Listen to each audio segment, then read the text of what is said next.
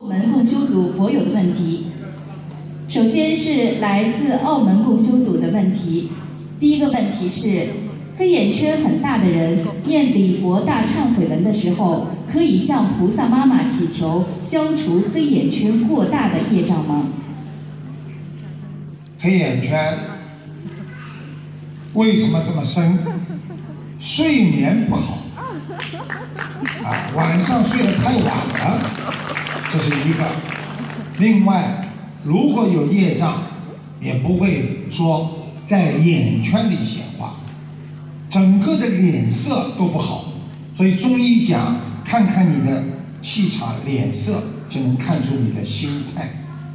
所以念眼经可以调节一下心灵的那种啊，调节一下神经系统，让自己免疫系统产生更多的释放更多的正能量，睡得好，睡得安稳，眼袋、眼圈可能是会好很多啊。如果是我说是华侨华人的话，黑眼圈那就是身体的确有点负能量东西，睡眠不好啦，长期的积劳成疾啦，都会造成这个情况。啊，所以我就希望他能够一边呢念念心经，把心平静下来。第二呢，自己呢要注意休息和保养，谢谢台长开示。第二个问题，如果一个人的业障少于百分之十五，是不是代表欠别人的亲情债、人情债、感情债，甚至冤结也就还完的意思？怎样才能知道自己还有没有欠呢？实际上，当一个人能够修到百分之十五，应该讲他基本上人死了之后可以到天界，但是这个天界上天，并不代表他能超脱六道。啊，真正的如果能够超脱六道，进入我们说的西方极乐世界，那必须在十以上，也就是说不能超过十。所以十五的话可以进入天界，但是天界里面有很多天福享尽了，他有罪业照样到投胎到人间来做人。所以有人问我说，天上的人到人间来做人是不是很幸福？那当然，他会投胎投的很好的人家，爸爸妈妈很有钱的，啊，或者很富有，或者官宦人家。但是有一个问题，只要你投胎了这种人家，你的生命的福分都是有起有伏、有高有低的，非常的复杂。所以你去看，并不是富人的孩子一帆风顺。你虽然有钱，但是生出来的孩子身体不好。有的穷人生出来的孩子身体很好，但是没钱。所以这些，只要你到了人间，你就一定有残缺不全。所以人家说，到了人间来投胎，你就是不能达到圆满。明白了吗？谢谢台长开示。第三个问题，这位同修的职业是做导游的，他的问题是：澳门有裸体舞和性表演，这些节目是导游要推荐给别人观赏的。作为修行人，可以这样做吗？因为这是他的工作，会不会由此产生业障？嗯，作为一个学佛人，你当然不能做这些事情。但是对于你一个职业来讲，因为这个可以讲可以不讲，你就不要去讲。你比方说，我今天来接下去带大家去参观一个澳门的啊非常有名的地方，大家到那里一去看了就知道。我一看他又不是瞎子，你要说非常好看，那个表演裸体的，你有罪孽了，你让人家已经开始产生想象力，对不对啊？你让老婆婆坐不住了，你就害老伯伯了，啊，对不对啊？这不就有业障了吗？所以做人学佛一定要懂得，不该讲的话不能讲，不该说的做的事情不能做，不该想的事情不能想。所以作为一个学佛人，不要去介绍你做你的导游。他如果实在觉得你不好，他把老板把你开除，你再找一个，就这样，明白了吗？谢谢台长开示。第四个问题，在澳门有很多人以前皈依了天道，有的人已经在佛前发愿终身吃素，后来破戒吃了荤。天道的人说，这样的人会被压阴山。现在已经学习心灵法门，对于以前这些事应该怎么办？怎样来来忏悔？首先，台长对其他的法门呢，我是不评价。但是呢，台长可以告诉大家，只要你今天还在吃素，啊，你今天好好的修心，你一定会有善有善报。你过去不管怎么样，你吃也好，不吃也好，那么这也是代表了你一种心。至少吃素是为人好的。吃素是不杀生，培养慈悲心，所以我希望他能够继续吃素，并不会再压阴山，因为别人说的是别人说的。那么心灵法门说，只要你今天一日求善，你定得善报。我们说一善解百灾，你今天做一件善事，帮了别人了，你可以有一百件灾难。都会慢慢的消掉，所以做善人那是多么的重要。谢谢台长开示。下一个问题，在网上有时候会收到这样的信息，信息的内容上面部分是正能量的东西，结尾就叫别人转发出去，并用了一些恐吓的语言，说转发就全家平安，不转发就会有灾难、倒霉等等。那同修看了之后非常害怕，也就这样转发出去了。他想问，转发这样的信息会不会有业障？接到这样的信息应该怎么办？首先你要看这是什么信息，啊，对不对啊？他骂人的信息你也转发。再说他本来跟你说你不转发你就死了娘死了爹，你家就有倒霉的事情，这种事情你也相信他，那么你就是。迷信，那对不对啊？很多人一看见这些东西浑身发抖了，说明你已经被他吓怕了，已经被他控制住。怕什么？我念经学佛的人，我有观世音菩萨保佑，我理他。台长在很小的时候，经常过去，有人一封信拆开，小的时候一看，你不转发二十个人，你会有怎么样？我马上把它撕掉。我六岁开始拜佛念经，我不信你这些东西。开什么玩笑？等啊，我等他来啊！你灾难来不啦？一等等到澳洲来了，千万要懂这些道理。你不信他，他就不存在；你相信他了，他就存在了。这就是道理。所以不好的东西不要去相信他，好的东西要坚信他。那这样你的好心好报全部都在心里，都可以得到正常的回报。明白了吗？谢谢台长开示。下一个问题：为什么有的人会悟到世间轮回，有的人不相信轮回？为什么有的人会悟到世间轮回，有的人不悟到？那就是一个人的根基问题。一个人从小很善良的人，他就相信这些；一个人不没有善良的心，你去跟他讲说轮回，他理都不理你。比方说，你去跟个杀猪的人说：“你当心啊，你这么再杀下去，你要轮回的。”他冲着你哈哈一笑，啪一刀又把一个猪杀掉，对不对呀？他会信你吗？不会信你的。所以用什么方法，就是还是基础，从小慈悲。这个人不会伤害别人的人，你跟他讲，啊，你会。懂得这些做坏事会有轮回，是的，一个很好的孩子从小跟他讲，不要杀鸡啊，你不要去把蚂蚁踩死哦，以后大起来啊，哎呀，你知道吗？你这个不好的，你会有怎么怎么？小孩子晓得了，妈妈我当心了，我知道了，这就是一个好孩子嘛，对不对呀？有些小孩子呢，你跟他一讲，哼，你妈妈刚刚前脚讲，后面把个蚂蚁给拧死。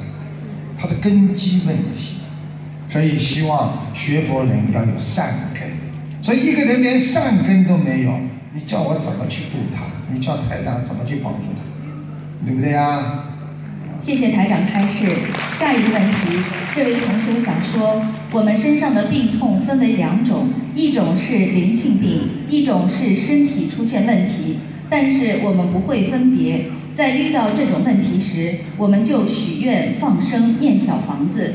如果这种病痛只是身体出现问题，那我们烧下去的小房子是储藏着还是用了呢？实际上，一个人不管发生什么病，是身体上的病也好，灵性病也好，你可以用很多方法来检验它。啊，比方说，你今天是灵性病了，你会做噩梦，你会觉得害怕，你会觉得后背老有凉飕飕的，你会觉得家里不开心，天天想吵架，那么这个就是灵性病了。如果你觉得，哎呦，我骨头很痛，这两天正好摔了一跤，或者我正好拧了一下，这个骨头痛，那也没做到噩梦，家里也很开心的。好，这个就是肉体上的病，那就看肉体病。那么如果说你今天明明是骨头扭伤了，没有灵性把你骨头扭伤的话，那你烧下去的房子到哪里呢？消灾解难，让你的骨头扭伤了，很快的好起来。怎么会浪费呢？他们的意思就是说，就烧下去白烧了，不可能的。谢谢台长开示。下一个问题，这位同修想问：有时候做梦梦到观世音菩萨和师傅跟我们讲话，但是梦醒之后就忘记说话的内容。他想说，这些话是不是会随着我们的修心修行再想起来，还是说这些话在我们的八十田中？嗯，他很有智慧。就刚刚我在做节目的时候，有一个听众，他刚刚讲了，你们可以听今天的节目。他刚刚说，他说我清清楚楚，台长，我一个烦恼，我想问台长，结果台长来了。来了之后呢，他刚刚跟台长讲话，问台长我的什么业障啊，不叫什么，一问问了没多少时间，他说台长的脸一下子变了观世音菩萨。接下来他就问观世音菩萨怎么讲，结果观世音菩萨就跟他直接讲了你身上的什么东西，就讲得很清楚，啊，然后观世音菩萨好像还给了他根红的什么袋子什么，就刚刚早上，啊，刚刚大概做到两点钟钟的时刻节目，这就是什么呢？呃，这就说明菩萨已经给他加持了啊。他能够做梦做到观世音菩萨，但是呢，他又记不清楚这些话。实际上，这些话已经进入他的意识当中，八十天中。就像我们很多人做过很多梦，我们想不起来。啊，台长过去啊，我还没出国之前，我做过很多梦，我想不起来。但是我一到澳洲之后，哎，这个地方我来过的嘛，哎，这个地方我来过，我从来没来过，怎么会来呢？因为你做梦的时候，你魂可能已经来过，但是这些梦你记不得，已经在你的八十天中。就像我们现在观世音菩萨跟我们讲什么话，我们做梦的时候记不起来了。但是有一天，突然之间你想起来了，这是菩萨跟我讲的吧？好像这话菩萨跟我讲过。好了，其实就是过去菩萨跟你讲，你没有想起来的事情，明白吗？谢谢台长开示。下面是来自台湾共修组同修们的提问。第一个问题：当念到礼佛大忏悔文时，念到所作罪障今皆忏悔和一切我今皆忏悔这两句话，是否可以先观想观世音菩萨妈妈做主，以及太岁菩萨帮我某某某消除业障，并观想我某某某的罪状，请求原谅我的罪状？这样的动作是否有不如理不如法？请师傅开示。嗯，最好不要去想，因为在念礼佛的时候呢，只要有个忏悔的心就可以了，你不必要把某一件事情都想起来。今天念礼佛的时候，一边在念菩萨的名号，一边想起来我小时候把人家头打伤了，啊，我偷过人家东西，哎呀，我忏悔，这些都不要去想。啊这些东西只要你在意识当中存在的，过去有过的，你只要念礼佛的时候，菩萨都会慢慢帮你消的，所以你用不着去想，越想越难过。所以有些人念礼佛念到后来哇哇大哭，那为什么？他把他过去的事情都想起来。所以呢，好好的念经，用一种忏悔的心，菩萨，我做错很多事情，反反的想。当然了，还有一种方法，就是正当你正好做某一件事情特别伤心的时候，很难过的事情，你做错了，觉得不能原谅自己，你就跪在菩萨面前，什么都不要想，就想这件事情。你不停的念礼佛，你很快的就慢慢得到解脱，就很舒服，觉得哎呀，心里平安了。开始的时候，我觉得对不起他，这是两个方案，一个是完全集中在某一点上来忏悔，还有一个就是凡凡的来忏悔自己过去所有的一些业障，也用不着把过去小时候偷的那块橡皮呀、啊，砸人家砸人家块玻璃呀、全部讲出来，说我今天忏悔，用不着的，明白吗？谢谢台长开示。第二个问题，这位同修说，师傅开示过，到观音堂做值班义工的功德，与烧送小房子给自己的要经者，前者消业障比较快。如果说同修的要经者很多，请师傅开示，这种情况可以做义工吗？如何跟菩萨说？请师傅开示。嗯，听不大懂。就是他觉得做值班义工的功德比较大，那相对来说呢，有可能他希望做义工来更快的消他的嗯，不一。定的，给自己烧小房子，当然消的业障快了。啊，给自己名自己名字的要听者烧小房子，一张下去，他的业障在他身上的灵性，他当然拿了他就会走啊。你就算在做功德的话，这个功德很小，凡凡的，但是这个功德也是很大。但是那个是定点的，完全有名字的。那个呢是靠着你广结善缘，做很多的善事，那些好的功德来慢慢的消掉你的业障，明白吗？还是不一样的。谢谢台长开始。下面是来自香港共修组的问题。第一个问题，同修的家人和朋友有的是生物和医学专业的博士，他们在研究期间通过养动物，比如白老鼠等，用来做药物测试，日后生产出疫苗或者其他的药品等。同修想问，这些人如果出发点是为了使病人变好，并非是满足自己的口腹之欲，饲养动物做实验的行为是功德还是造业？这要看你的果了。举个简单例子，对不对啊？你这件事情你在做的时候发心是什么样，你最后成的果就是怎么样。啊，同样我们说人间一把刀，这把刀你如果拿来切菜，做厨师，做出美味佳肴给别人，那这个刀它就是没事的，好的，对不对啊？你同样这把刀你拿来杀人了，抢劫了，那你说你这把刀你就有罪孽。所以这个事情要看你的出发点和你的果。今天你做出来的事情是为众生、为人民好的，你就是一个好的缘分。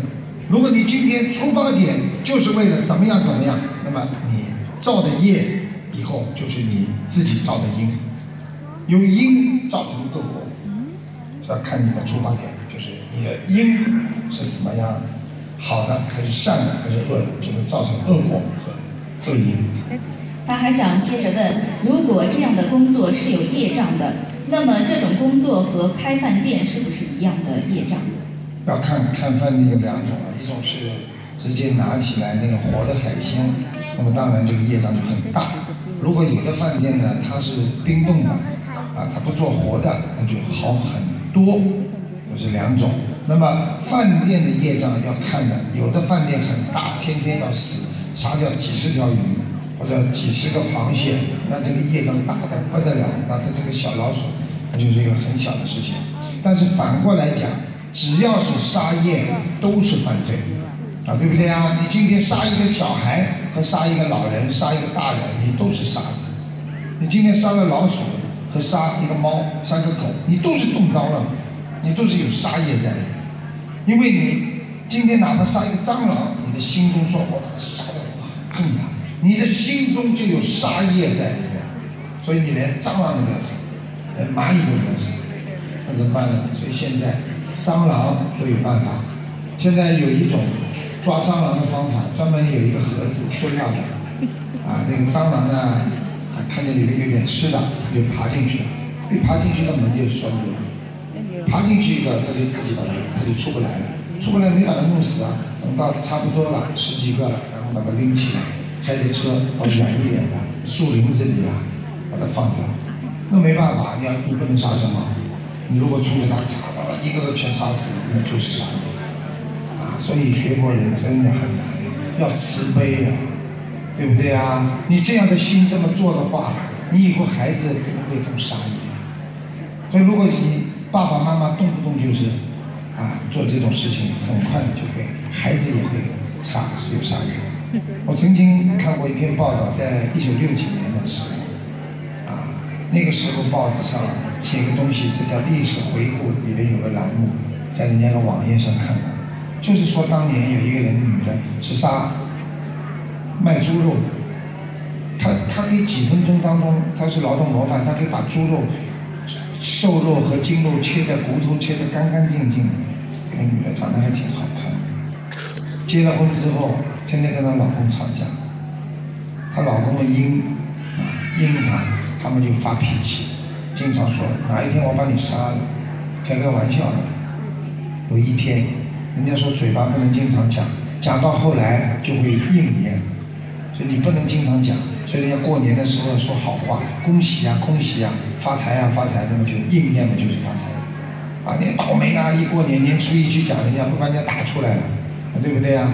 他就天天这么讲，啊，你这样我杀了你，开开玩笑，我就把你当猪一样杀。结果有一天真的发生了，人家说鬼上身了，她老公跟她一吵架，冲过去拿把刀把她老公，他他他就杀，杀了之后，据说把她老公的骨头和肉分得清清楚楚。这个事情当时轰动了，有个晚报登出来。想一想啊，所以做事情啊。不该做的就不能做，有些事情、有些东西、有些职业你不能去做，就不能去做，啊，没有什么好不好的？啊，我曾经告诉过别人，啊，有一个庙要造庙，啊，在社会上大家都做功德捐钱，那有一个妓女，啊，当年啊民国时期，啊，有个妓女，她也是，她觉得我也应该发心，我也要找，啊，她也捐了很多钱，不少。结果最后庙里读出来哪个工程用掉多少钱，哪个工程就是庙边上一个厕所用掉的钱就跟他捐的一模一样。想想看，都要干净，连钱都要干净，人的思维要干净，不该干的工作不能去做。说我没有办法养家糊口，那别的人人家也养家糊口，啊，你去造业了就是你自己在做孽。所以不该做的就不能去做，就是这样。这位同修还想继续接着问：如果家人有从事这样生物和医学专业的职业，是不是应该通过放生和念经劝他们来换工作？因为如果是学佛人不想造新业，不管出于什么目的，都不能再做类似的工作。其实从这个角度上来讲，要看家里人的觉悟问题。啊，如果他不是他直接杀的，或者他在边上做生物实验的工作，如果他多念一点往生咒，可能业障会减少一点，就是这样。呃，如果他暂时找不到工作，找不到好的工作，也只能这样。啊，如果他能换掉最好，因为毕竟实验工作不一定每一个实践工作都要做那些杀老鼠的工作，明白吗？感恩台长开示。下一个问题，这位同学说，有的师兄在学了很长一段时间后，经文照念，放生照放，但只求福报，解决现在的问题，愿力不大，也不敢许大愿，怕自己做不到。可是当业障爆发的时候，问题得不到解决，又深感压力，甚至会退转。他想问，对于这种不敢许大愿的，或者没有愿力的师兄，应该如何劝导？嗯。一个人不敢许愿力，这个人就是没有愿力；一个人不敢担当自己的过错，这个人就不是一个敢错敢为的人。一个人在人间，自己知道有业障做错事情，你必须有愿力来改变他。就像一个小孩子，我功课不好，我许愿，我明天开始天天四点钟就爬起来做功课，你就必须要有这个愿力。你才能改变你的功课成绩，让你变得越来越好，啊，对不对呀？否则的话，你怎么能够改变呢？因为你没有大愿，你不会大德。所以愿力很重要。当一个人要死的时候，靠的是大愿力来改变你的生命状况。所以一个人的愿力非常重要。希望他能够许大愿，但是他又怕做不到，那做不到也得做，尽量去做，努力去做，对不对呀？我问你，地藏王菩萨说这个愿大，大愿地藏王菩萨，对不对呀？啊地狱不空誓不成佛，地狱空了吗？没空吧？人家成佛了，为什么？有大愿，拼命的去做，你已经是在行愿。所以呀，先要行愿，你才能成愿。所以为什么叫成愿再来？对不对呀？成功啊！你要成愿，我要成就这个事情，我必须要许大愿。我今天要成为一个硕士，我必须要拼命读书。我今天要成为一个好演员，我要拼命的锻炼自己，啊，对不对呀？成为一个好广播员，我要练呐，否则你一广播出去，那种当地的口音都出来，变成笑话，对不对呀？道理不是一样。谢谢台长开示。下一个问题，这位同学说，在听台长录音的时候，谈到放生的问题，发现有的时候师傅会让一个师兄先许一个总的数量，然后慢慢的放，直到放到这个数字。但是有时候又会让师兄大量的放，尽快的放。他的问题是，应该如何处理好这个度？什么时候应该慢慢放？什么时候应该密集的放？实际上，我举个例子，大家就知道。当你发高烧了，送到医院里来的时候，是不是要打青霉素啊、抗生素啊？啊，热度要压压下去，是不是加大药量？对不对呀？有的时候呢，这个病呢一直隐隐作痛，你不能叫他做很多啊，马上吃很多药、打很多针把它压下去，只能慢慢的每天来打一针。每天来打一针，慢慢的好起来。实际上这个度很重要。当你今天业障已经激活的时候，你必须先许大愿，放大的。比方说，你平时放了十条鱼，你今天身体开始突然间进医院了，不行了，查出来有癌症，你必须首先先要许大愿，我就要放一万条鱼。一万条鱼选好之后，你不能跑上来就放十条鱼的。现在明白了吗？跑上来至少一百条、两百条，啊，多一点的人，我先放一千条，以后再两百条、两百条，就是道理。所以就是说，病急的话要开始要多一点，那么一般的病呢，就是放生是循序渐进，循序渐进这么放。谢谢台长开示。下一个问题，这位同学想问。有的师兄在做义工或者社会工作期间，因为赶着念小房子，以至于忽略了自己的义工责任或者平时的任务，导致工作做得不好。这样做是否不如理如法？是不是可以告诉同修，在做义工的时候好好做，也是积累功德，念出来的小房子能量会增强？嗯，没有完全听清楚，就是一边做义工，一边嘴巴里念经是吧？对，导致没有做好他的义工责任，或者说他的任务做得不好，这样是不是不如理？那很简单了，有重要事情的时候就不要念了，对不对呀？比方说，义工你正好在帮人家拿东西的时候，人家说，哎呀，谢谢你帮我拿几本书好吧？你帮他拿的时候，就把你，嗯嗯，你当然搞错了，啊，对不对呀？哎，你在没有人的时候你可以念啊，那你要要这样的。我看很多人台长去的时候做义工，拉在那里，围在那里，怕人家冲过来，对不对啊？很多人嘴巴里还在念经，嗯，对不对？这个时候他就可以，啊，对不对啊？这时候他知道他在做功德嘛。但是你要是给人家发东西啦，给人家拿盒饭啦，人家问你拿盒饭，你嘴巴里发错了，对不对？那不就麻烦了？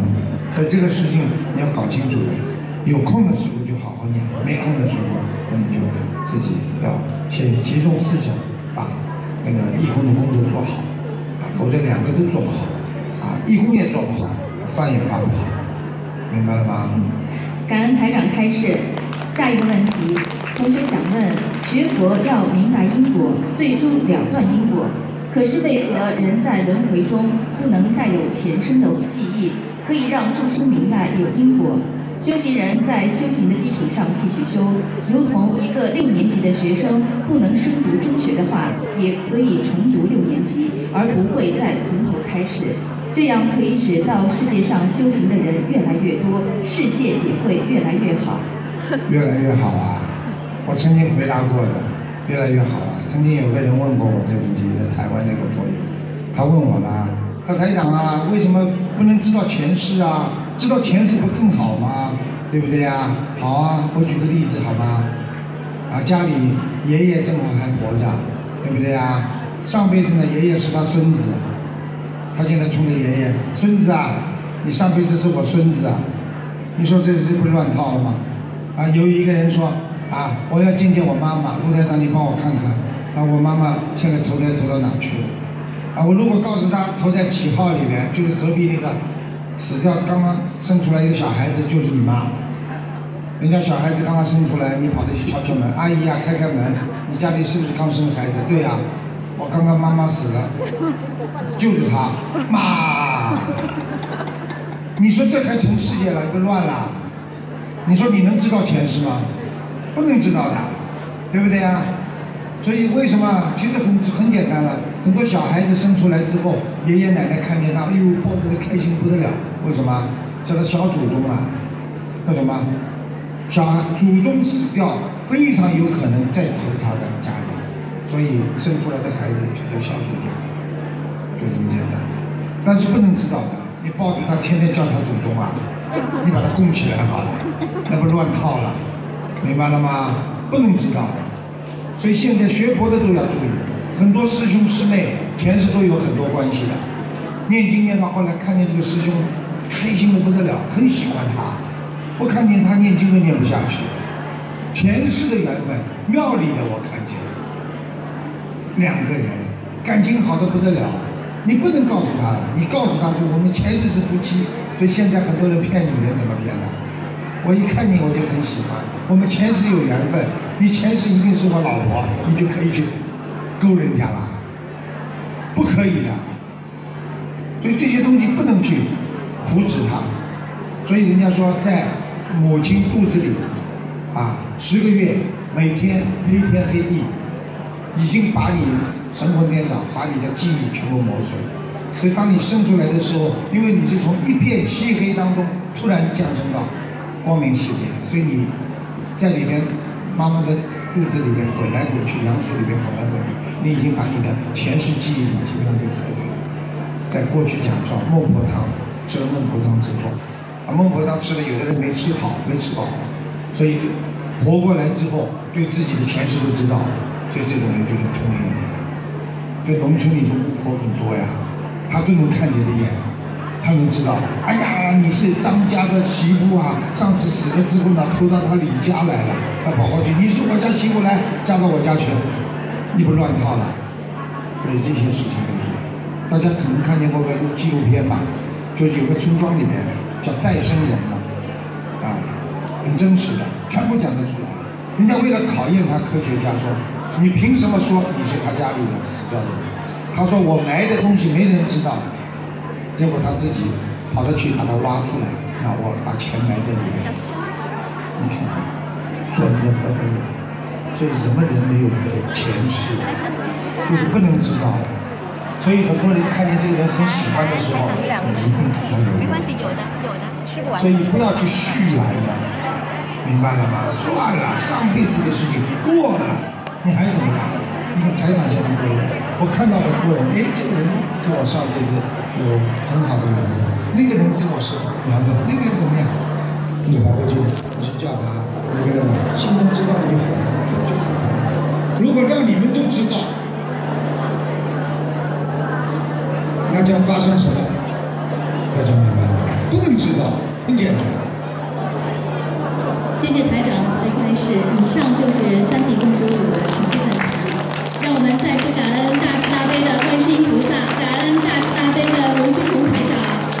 谢谢台长。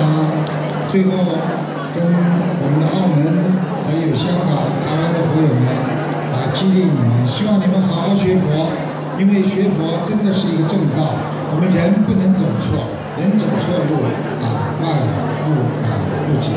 也就是说，一个人走错路之后，你很难再回到原来的路上去啊。所以我们在人间要小心谨慎，如履薄冰啊。也感谢你们这次付出很多，组织了这么好的晚会，让大家呢一起共参法喜，共参法仪。也希望台长能够啊尽快的啊跟大家能够见面，也希望大家好好的学佛修心，记住了，做人啊要像菩萨，思维首先要像菩萨，行为要像菩萨，啊口业就是嘴巴要管好，也要像菩萨，这样你会越修越好。那么再一次感谢大家，希望大家好好学佛修心，谢谢。感谢大家参加本次卢金龙台长港澳台三地共修会开示。